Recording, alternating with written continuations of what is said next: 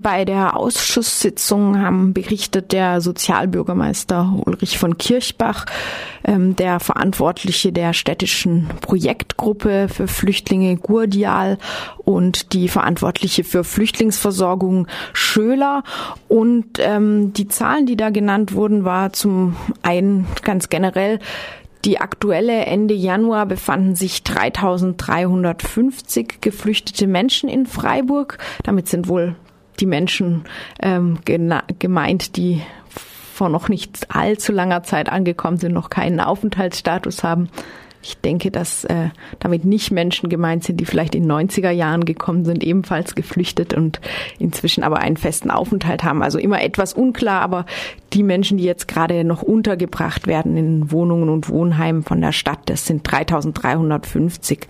Die Zahlen, die die Stadt sonst angab, mit denen sie rechnete, stammten noch vom 31. Dezember 2015. Die ändern sich ja gerade ständig. Damals waren es 3017 und damit 1,4 Prozent der Bevölkerung in Freiburg. Interessant ist dabei vor allem die Rechnung, wer in Wohnungen, wer in Wohnheimen untergebracht ist. 630 Personen sind tatsächlich inzwischen in Wohnungen und der Rest 2387 leben noch in Wohnheimen. Und da ist wiederum besonders interessant, wie es aussieht mit denen, die schon länger da sind. Das wird so nicht unterschieden von der Stadt, aber es gibt die Unterscheidung, wer in der vorläufigen und, in, und wer in der Anschlussunterbringung ähm, untergebracht ist. Anschlussunterbringung ist in eigentlich ähm, ja von der Form her kein Unterschied. Es ist einfach ähm, die Unterbringung von Menschen, die schon einen Aufenthalt oder Asyl bekommen haben oder die schon seit zwei Jahren in Freiburg untergebracht sind. Und von diesen äh, wohnen 420 in Wohnungen und 121 noch im Wohnheim. Also ein größerer Teil inzwischen tatsächlich in Wohnungen, aber 121 immer noch in Wohnheimen. Und dann vielleicht noch als letzte Zahl eine Länderübersicht, ähm, wer, wie viele viele Menschen kommen aus welchen Ländern. Diese Übersicht ist sehr äh, schwammig, schien mir auch teilweise fehlerhaft. Deswegen will ich nur den Platz eins nennen und das ist erwartungsgemäß Syrien mit 750 Personen in Freiburg. Stichwort Art der Unterbringung. Du hast es schon angesprochen. In Freiburg gibt es eine Erstaufnahmeeinrichtung, Wohnheime und Unterkünfte. Äh, kannst du da eine genauere Übersicht geben? Ja, also derzeit gibt es 17 Unterkünfte in Freiburg, einschließlich der BEA, der bedarfsorientierten Erstaufnahmestelle. Momentan sind da gerade wenige Leute, zumindest nach den Zahlen vom 20. Januar. Da waren nur 64 Menschen in der BEA. Aber ähm, das wird voraussichtlich wieder aufgefüllt und das Land plant bereits eine zweite Erstaufnahmestelle in Freiburg, wo dann auch das Bundesamt für Migration ja drin sein soll, auf der Heid ähm, die sogenannten Notunterkünfte. Ähm, das, äh, davon gibt es momentan fünf in Freiburg und darin sind immerhin circa 1000 Menschen untergebracht.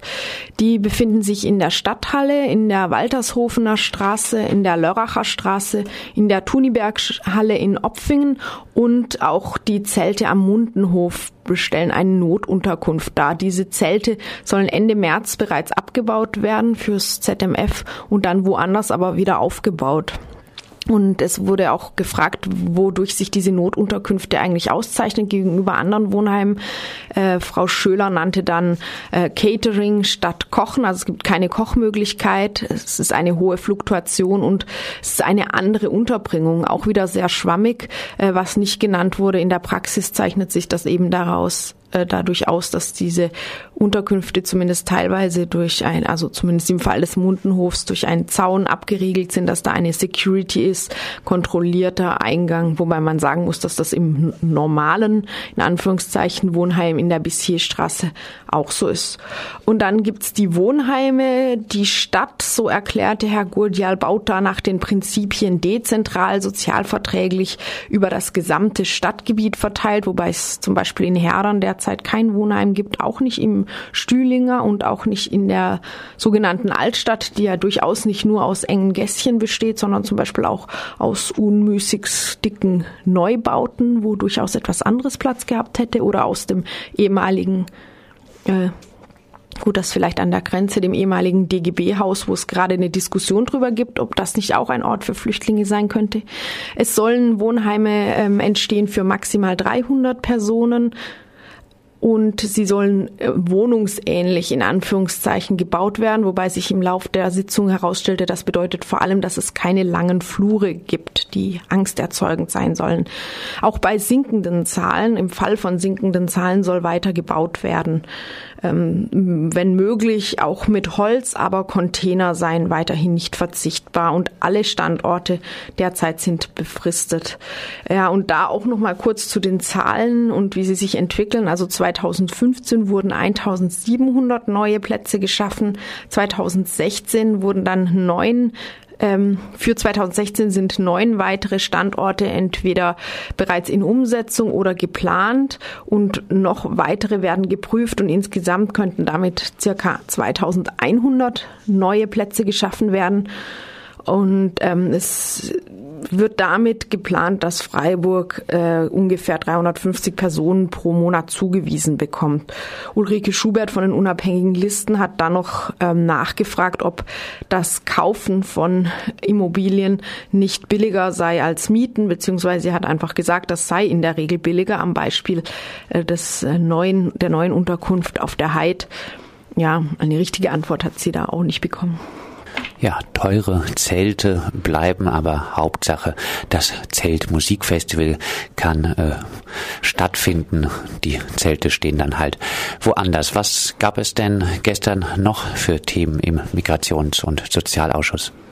Ja, es gab so einige verschiedene. Ich möchte da nur ein paar rausgreifen, die besonders ähm, betont wurden und die auch tatsächlich besonders wichtig waren. Ähm, sie betrafen vor allem äh, Frauen, Kinder und Traumatisierte, also besonders verwundbare Personengruppen.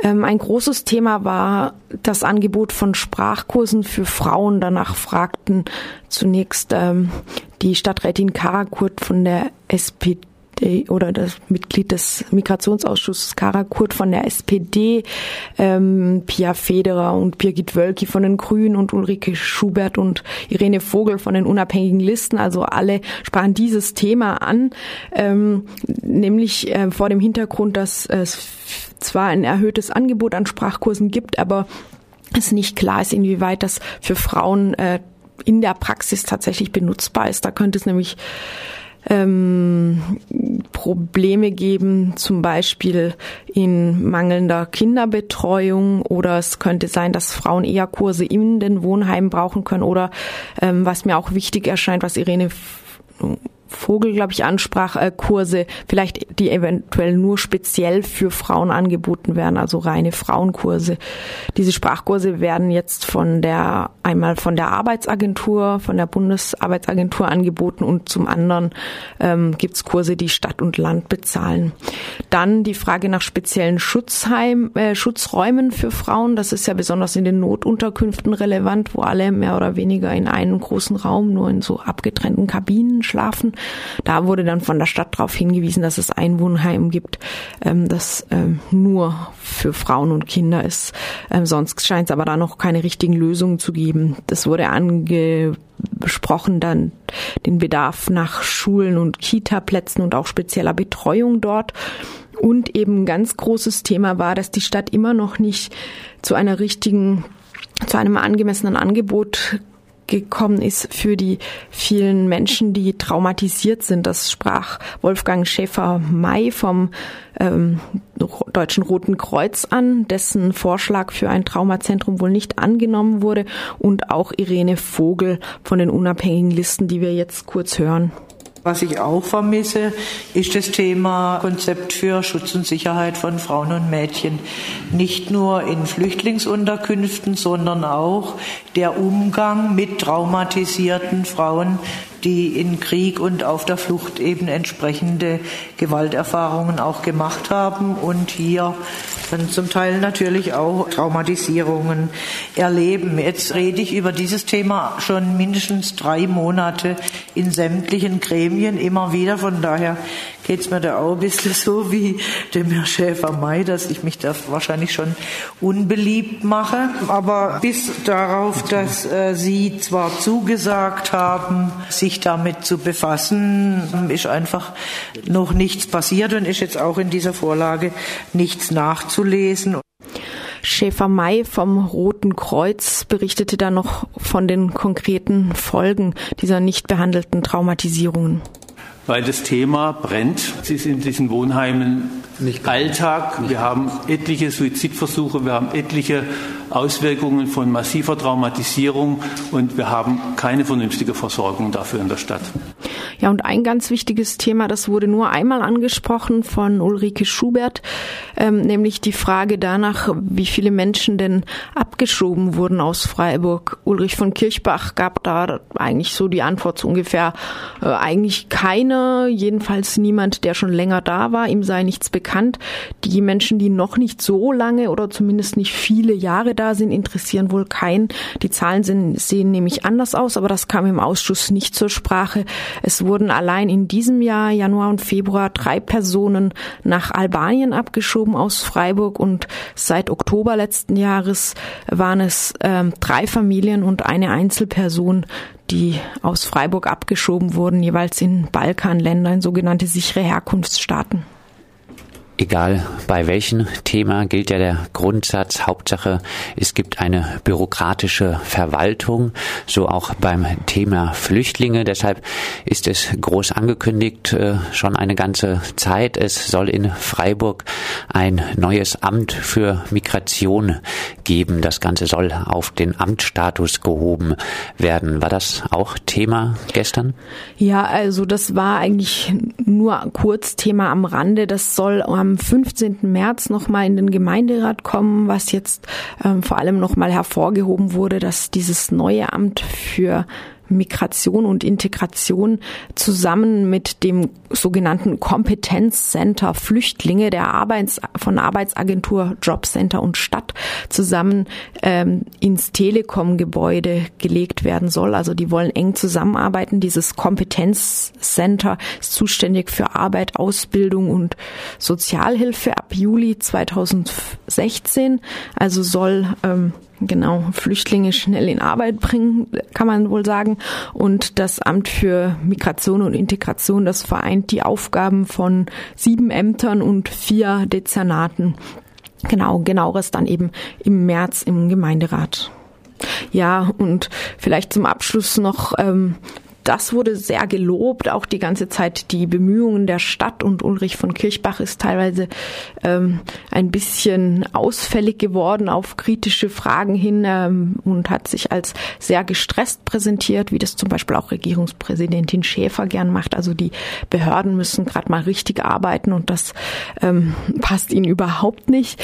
Ähm, also sehr, sehr viel Lob gab es und ansonsten ja noch eine lange Debatte mit mehr und weniger wichtigen Stellungnahmen vielleicht ein, ein zwei bedenkenswerte Anregungen gab Roberto Alborino, der als Sachverständiger im Migrationsausschuss sitzt.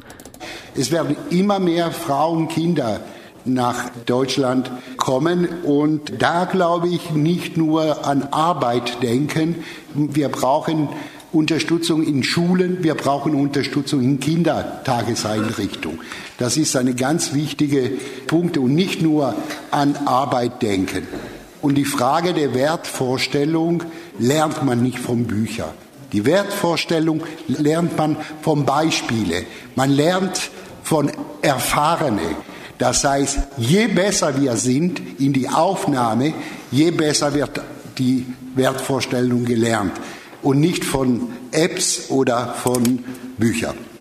Ja, eine menschenwürdige Aufnahme, die lehrt automatisch die vielbeschworenen Werte. So habe ich äh, Roberto Alborino zumindest verstanden. Ähm, Nikolaus ähm, von Geiling hat das, glaube ich, ein bisschen anders verstanden in seinem Redebeitrag, den der vielleicht auf seine Art auch bemerkenswert war, den wir jetzt zum Abschluss noch hören. Ich habe das selbst erlebt, wenn man dann dabei sein darf, wenn man Dinge verteilt, Schals oder Socken oder Kinderspielsachen, dann kommen immer die Männer beanspruchen die Deutungshoheit. Das heißt, die Flüchtlinge bringen natürlich ihre Kultur des Patriarchats meistens Patriarchat eben auch mit. Und äh, ich habe das selbst erlebt, also wie ein Geschenk an ein Kind vom Vater äh, weggenommen wurde. Das kennen die nicht, nicht, dass die Kinder eigene Rechte haben und Frauen vielleicht auch noch ein bisschen weniger. Also darauf muss man Rücksicht nehmen. Wie weiß ich auch nicht. Nur was Sie vorhin sagten, ähm, äh, man muss Werte vorleben, das ist ganz richtig. Wir bitten doch um die Achtung unserer europäischen Werte. Beispielsweise, wenn man einem Kind einen Apfel gibt, darauf zu achten, dass das Kind den Apfel auch kriegt und behalten darf.